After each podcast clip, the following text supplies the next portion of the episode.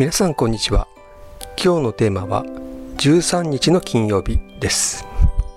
Friday 13th 13日の金曜日は西洋においてずっと不吉とされてきました。もちろん迷信に過ぎないといえばそれまでなのですが今年2020年では3月13日と11月13日の2回13日の金曜日があります。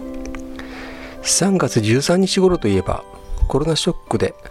アメリカの株式市場で大波乱がありました。でも13日よりも翌週の17日18日の方が大きな下落でした。3月といえば我が国では東大東日本大震災が2011年3月11日に起きました。13日ではありませんがこの日は金曜日でした。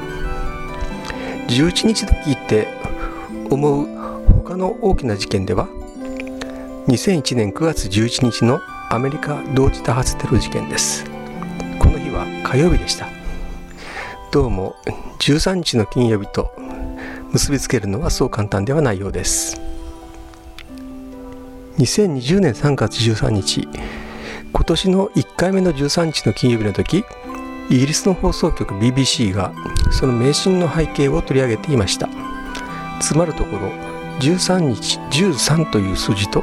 金曜日がそれぞれ不吉と思われていてその安堵を取った13日の金曜日は一番不吉と思われるようになったということのようです。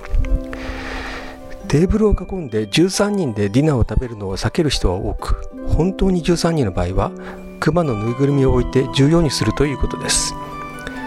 これはイエス・キリストの最後の晩餐が13人のテーブルだったことに由来するのでしょうか。一部のホテルは13階がなく12回の次は14回だということです。私自身はそういうホテルに泊まったことはないのですが多くの人が嫌がるならばそういうこともありそうです。